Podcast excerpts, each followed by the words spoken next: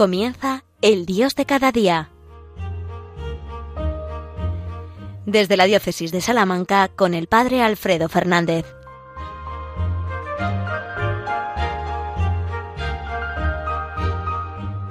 Muy buenos días, queridos amigos, queridos oyentes de Radio María.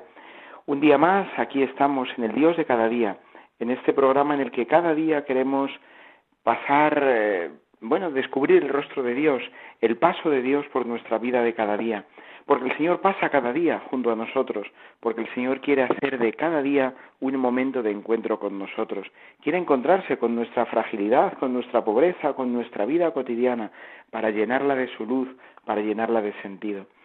Os habla el Padre Alfredo Fernández desde la Diócesis de Salamanca y nos disponemos, como cada día a esta hora, justo después de la Santa Misa, a poder descubrir juntos ese paso de Dios por nuestra historia concreta.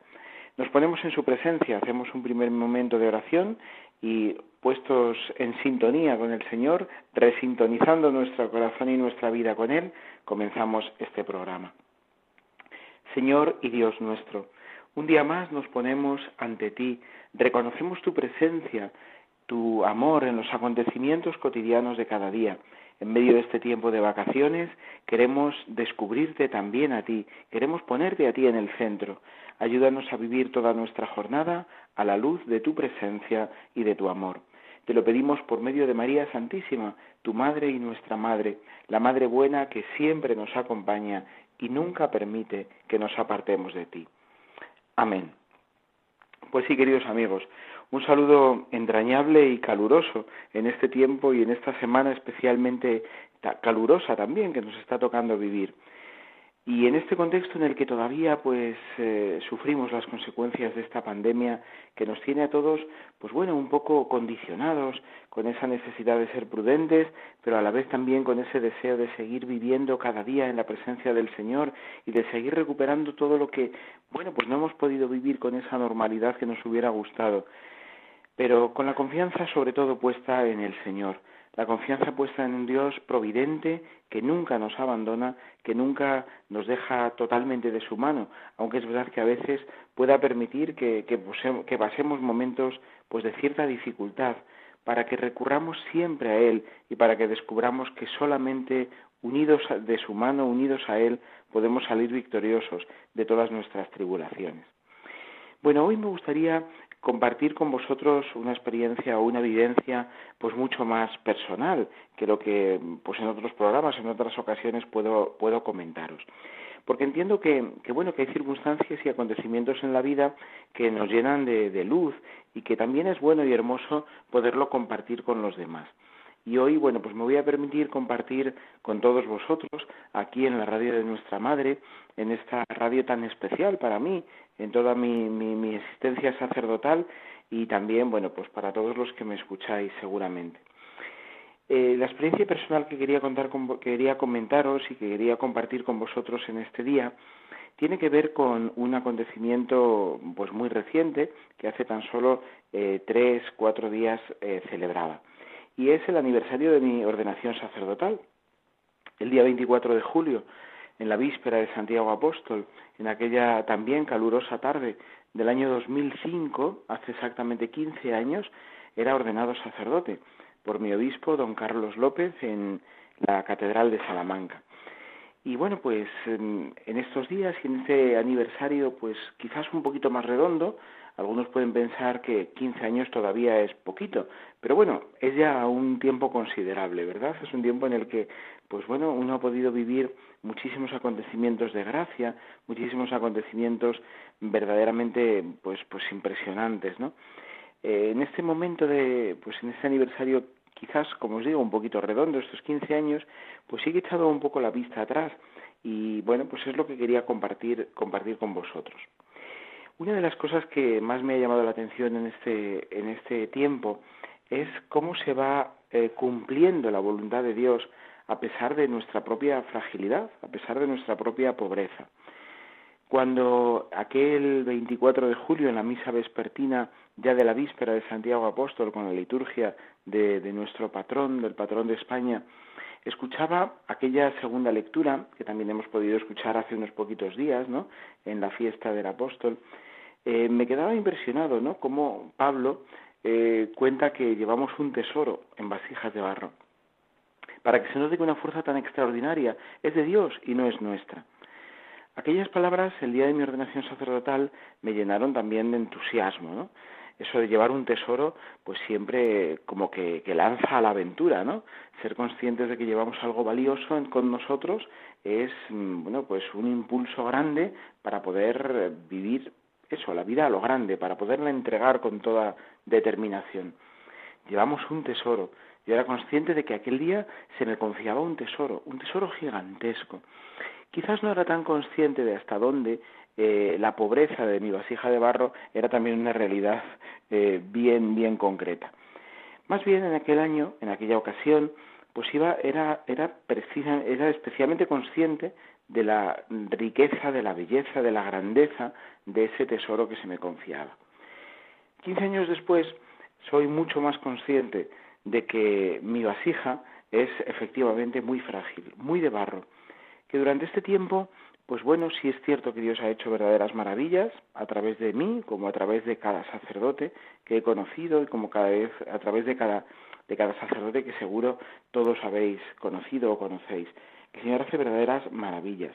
Por supuesto, no solo a través de los sacerdotes, a través de, de cualquier alma que se entrega y se confía a su misericordia y que deja hacer a Dios. Pero es cierto que los sacerdotes de una manera como muy muy especial hacemos posible que Cristo se, se haga de nuevo carne entre nosotros en la Eucaristía, que Cristo venga a la tierra y pueda entregarse a las almas con todo su cuerpo, eh, sangre, alma y divinidad. Es un milagro tan absolutamente impresionante, estremecedor, que sucede cada día en las manos de los sacerdotes, que verdaderamente yo creo que nunca, nunca nos, nos llegaremos a acostumbrar eh, a ello, ¿no? Bien, pues el Señor verdaderamente ha hecho maravillas en mí, pero y a través de mí, a través de mi ministerio, pero soy consciente hoy mucho más de la indignidad, de la fragilidad, de la pobreza de mi, de mi vasija. Y claro, cuando uno es más, cuando uno es más consciente de eso, también indirectamente se da cuenta de cómo la, la, el tesoro es todavía mucho mayor de lo que uno había imaginado al principio, ¿no? Como que va siendo consciente cada vez más eh, uno de la, de la desproporción entre la grandeza del tesoro y la pobreza de la vasija. Y supongo que esta sensación y esta conciencia irá creciendo con el tiempo. Eh, Dios quiera que cuando, si llego a eh, los 25 años, o a los 30, o a los 40, o a los 50 años de vida sacerdotal, eh, sea cada vez más consciente también de esta inmensa, infinita casi diría yo, desproporción entre una cosa y otra. Porque así verdaderamente nos haremos cada vez más conscientes de la grandeza del Señor y de que efectivamente, como dice el apóstol, una fuerza tan extraordinaria no proviene de nosotros mismos, sino que es únicamente obra y gracia de Dios. Pero esto, mm, pensándolo estos días, me daba cuenta que sucede no solamente con los sacerdotes, como digo, sino con cualquiera, con cualquiera mm, de nosotros que se deja tocar, alcanzar por la gracia de Dios. Todos en realidad hemos recibido un tesoro en el bautismo, que es nuestra primera y principal consagración. Todos por el bautismo hemos sido constituidos en miembros de un pueblo sacerdotal. Todos somos profetas, sacerdotes y reyes por el bautismo. Participamos así de esa triamúnera de Cristo, ¿no? De esos tres eh, oficios o poderes de Cristo, ¿no? Todos somos profetas que tenemos que anunciar la verdad eh, de su evangelio y de su amor. Todos somos sacerdotes llamados a establecer puentes entre Dios y los hombres y todos somos reyes, participamos de la realeza de Cristo y tenemos una dignidad que nada ni nadie nos puede arrebatar. Todos somos profetas, sacerdotes y reyes. Por el bautismo hemos sido consagrados a Cristo nuestro Señor. Pero todos seguimos siendo pobres, limitados, frágiles, en la medida en que nos dejamos hacer por Cristo, en la medida en que nos dejamos transformar por Él, en esa medida es en la que estamos siendo efectivamente eh, transmisores, colaboradores de su Evangelio y de su amor. Y en esa medida efectivamente estamos eh, colaborando también en ese plan de salvación que el Señor quiere y con el que el Señor quiere contar con nosotros, para el que el Señor quiere contar con nosotros. Qué maravilla tan increíble, ¿verdad? Cómo Dios puede ser tan audaz en su amor. Cómo Él, que podría hacerlo todo solo, quiere contar con nosotros. Eh, desde luego que sería incomprensible en nuestras estructuras humanas. Eh, si, si un jefe tiene altas capacidades y lo puede hacer todo, eh, y es más, los colaboradores de los que puede reunirse o con los que puede eh, reunirse son eh, infinitamente más torpes que él, pues evidentemente no lo hará, ¿no? El jefe se encargará de todo y, bueno, contará solamente con lo que sea estrictamente indispensable con los demás. Pero el Señor no actúa así. El Señor que es todopoderoso, el Señor que lo puede hacer absolutamente todo y además infinitamente mejor que lo que podemos hacer nosotros, el Señor, sin embargo, quiere contar con nosotros quiere contar con nosotros y nos confía no unas pequeñas cositas, ¿no? Que podamos hacer como, bueno, pues como los recados, ¿no? Eh, no, no quiere que nosotros seamos los chicos de los recados, ¿no? El Señor nos confía su tesoro, el Señor nos confía toda su gracia y todo su amor para que nosotros seamos los que hagamos posible su, su reino en este mundo, ¿no?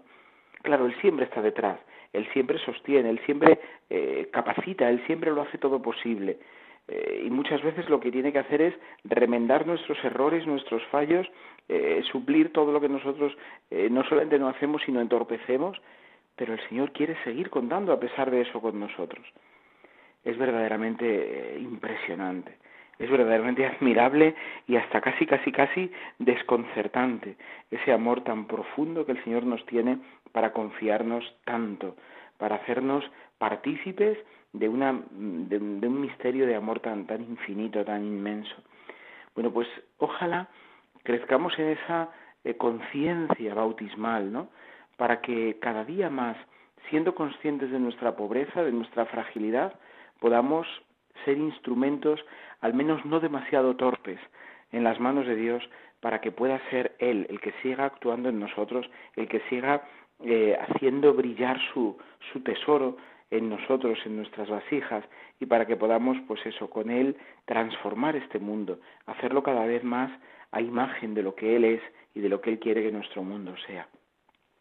Desde aquí es de donde vivía estos días este profundo agradecimiento al Señor que quiero compartir en estos momentos de meditación, en este programa del Dios de cada día con todos vosotros. Invitándoos además a que os unáis a mi acción de gracias, ¿no?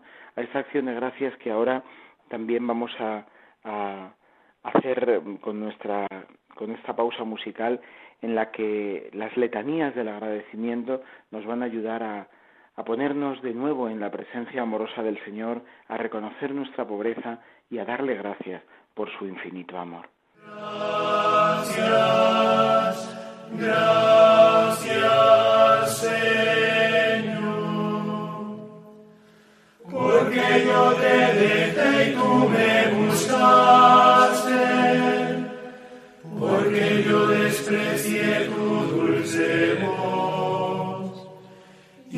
no desprecias mis miserias. Gracias, Señor, porque arrojaste todos mis pecados en el profundo abismo de tu amor y no te quedó de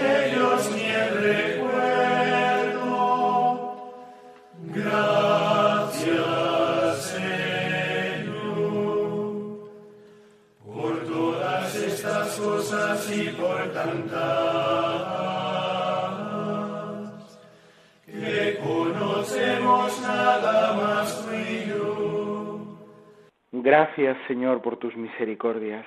Gracias por tu infinito amor. Queridos hermanos, queridos amigos, seguimos aquí en Radio María, en el Dios de cada día. Os habla el Padre Alfredo Fernández desde la Diócesis de Salamanca. Os estoy invitando hoy a uniros a mi acción de gracias con motivo de los 15 años de mi vida sacerdotal. 15 años en los que eh, Radio María también ha estado presente desde el comienzo mismo. Radio María que lleva entre nosotros en España unos poquitos más, unos años, unos poquitos más años, ¿no? Pero que, que bueno, pues que durante todo este tiempo para mí ha sido una verdadera bendición y una compañía permanente.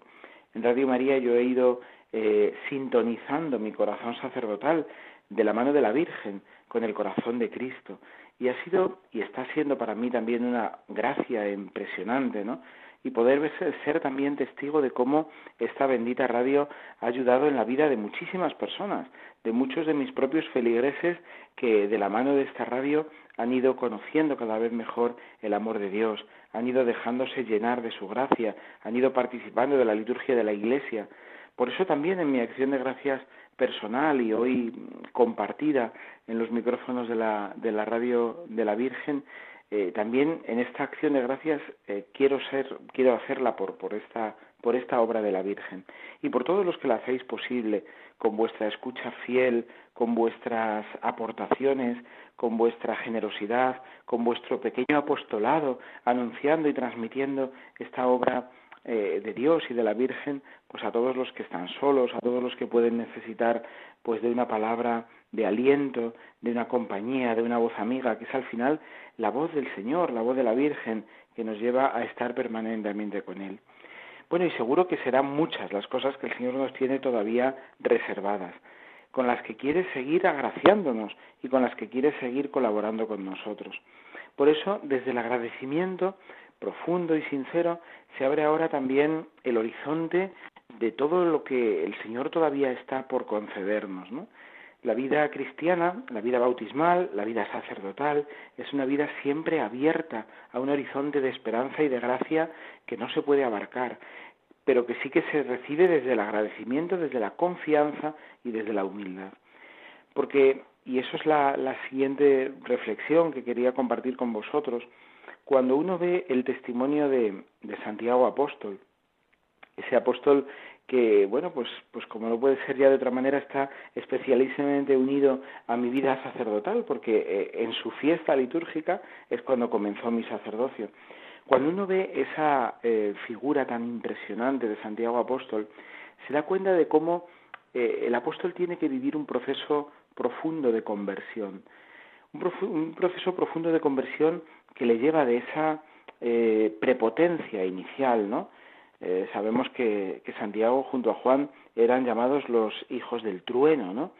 Eh, los hijos de Cebedeo, los hijos del trueno, porque probablemente su carácter no era una balsa de aceite, su carácter, su genio no era tranquilito, sino que era más bien impetuoso, ¿no? debía ser un apóstol con un carácter pues muy marcado, ¿no?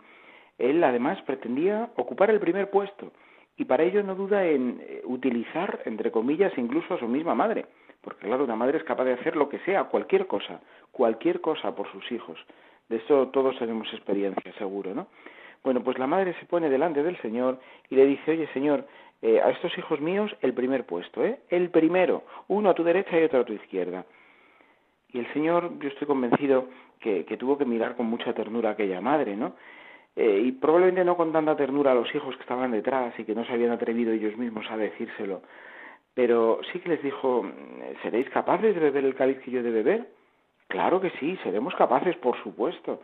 ¿Cómo no iba a decir eso Santiago, no? Con este carácter impetuoso. Seremos capaces, por supuesto que sí. Y el Señor le dice, pues muy bien, mi cáliz lo beberéis, pero el puesto a mi derecha o a mi izquierda no me toca a mí concederlo. Es para, para aquel a quien lo tiene reservado mi Padre.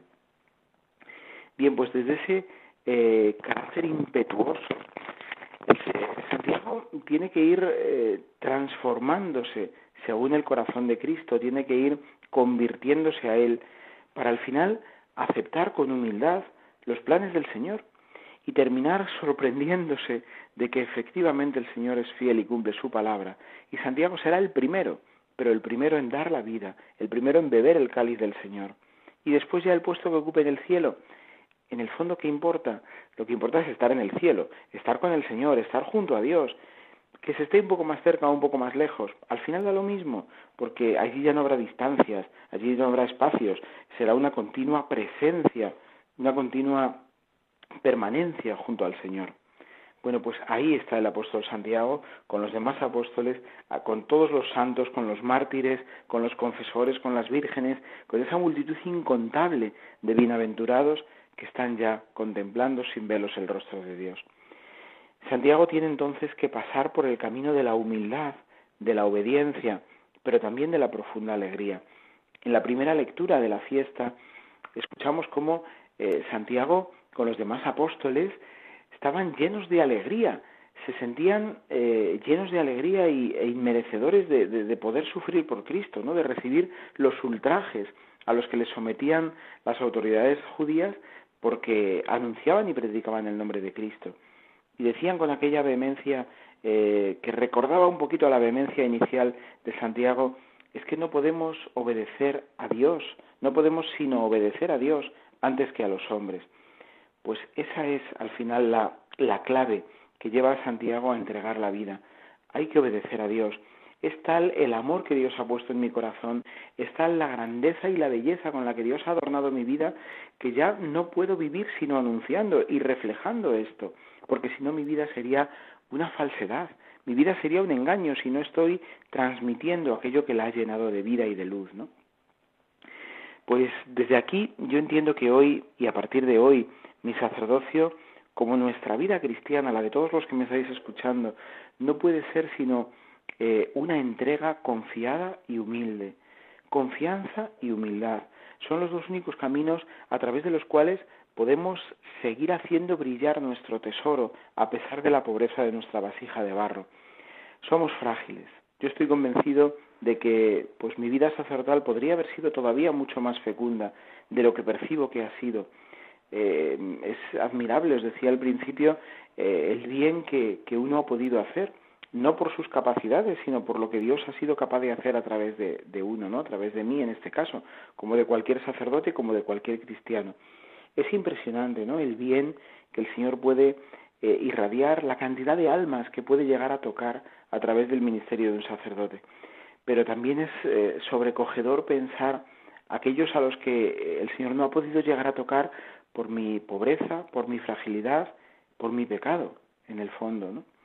Y desde ahí entonces uno solamente puede humildemente postrarse delante del Señor y decir, Señor, perdóname, perdóname por las veces que no he estado a la altura, por las veces que mi pecado ha sido más grande que, que mi confianza en tu gracia, por las veces que he desaprovechado el tiempo, por las veces que no he llegado hasta el extremo, por las veces que no me he entregado con toda la generosidad que tú mereces y que me hace feliz.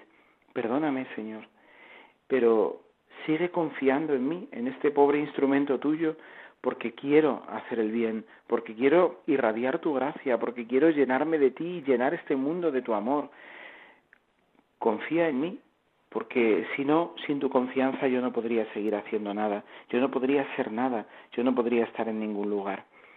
Confianza y humildad, humildad y confianza. Son las dos únicas claves que yo en este momento, después de estos fecundos años de vida sacerdotal, puedo ofreceros, puedo pedirle al Señor y puedo pedir también para todos vosotros. Creo que en este tiempo de pandemia, en el que hemos experimentado también por otros motivos, nuestra fragilidad, nuestra pobreza, la limitación de nuestras vasijas de barro, no estamos llamados a, a hundirnos en la tristeza ni en la desesperanza, sino muy al contrario. Estamos llamados a poner desde la prudencia, eh, desde la sensatez, desde el sentido común, pero a poner toda nuestra confianza de una manera renovada en el Señor, en el Dios de la vida que sorprendentemente sigue queriendo contar con nosotros y sigue queriendo que seamos nosotros los que llevemos su reino, su amor, hasta su plenitud. Él será el que lo lleve finalmente a culminación cuando, cuando nos haga a todos gozar de su presencia, siempre y cuando queramos hacerlo y nuestro pecado no nos lleve a alejarnos definitivamente de Dios. Dios no quiera que nadie se pierda.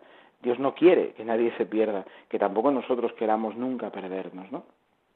Bien, pues con muy poquito que nosotros pongamos, el Señor tirará de nosotros, porque el Señor sigue confiándonos su tesoro. Seamos, por tanto, humildes, seamos sencillos, eh, seamos realistas, porque al final es que la humildad nace de, de, una mirada de realismo sobre nosotros mismos.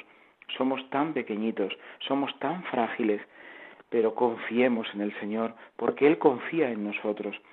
Nuestra confianza no es sino una respuesta a la confianza que el Señor previamente ha depositado en nuestro pobre barro. Seamos, por tanto, eh, valientes para seguir amando al Señor, eh, estemos ah, despiertos y atentos para seguir amando, para seguir amando con su amor, eh, para seguir irradiando a todos, especialmente o en concreto a los que el Señor pone en cada momento a nuestro lado, para seguir irradiando esa gracia que Dios eh, quiere seguir depositando en nosotros. Lo que nos hace bellos, lo que nos hace verdaderamente atrayentes a, los ojos de este mundo que está tan separado tantas veces del ideal cristiano es esa gracia de Dios, esa gracia de Dios que irradiamos, aun sin ser conscientes de ello, cuando estamos unidos al Señor, cuando llevamos una vida de gracia, cuando estamos en gracia y recibimos los sacramentos, cuando, a pesar de nuestra debilidad y de nuestra fragilidad, ponemos toda nuestra confianza en el Señor. Eso se manifiesta, eso se ve, eso se vive, vivámoslo de verdad y, siempre desde el agradecimiento, desde el agradecimiento profundo al Señor que, como digo, sigue queriéndose fiar de nosotros una y otra vez. Bueno, pues hasta aquí, queridos amigos. No, no puedo entretenerme más, aunque seguiría hablando muchísimo más tiempo. Una última referencia, como no puede ser de otra manera, y menos en esta casa, a la Santísima Virgen. Santiago Apóstol según la tradición, se tuvo que apoyar en la intercesión directa de la Virgen, en el pilar de la Virgen, nuestra Madre, que acudió presurosa a sostener aquellos primeros trabajos apostólicos de Santiago en nuestra tierra. Pues que también nosotros nos apoyemos en ella.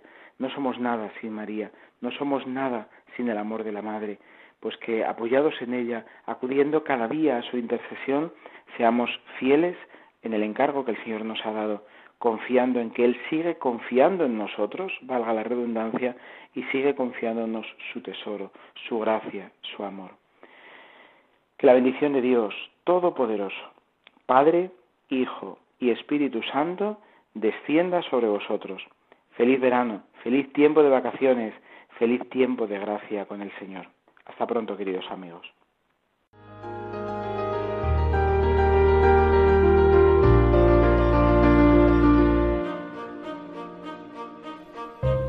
Han escuchado en Radio María, El Dios de cada día.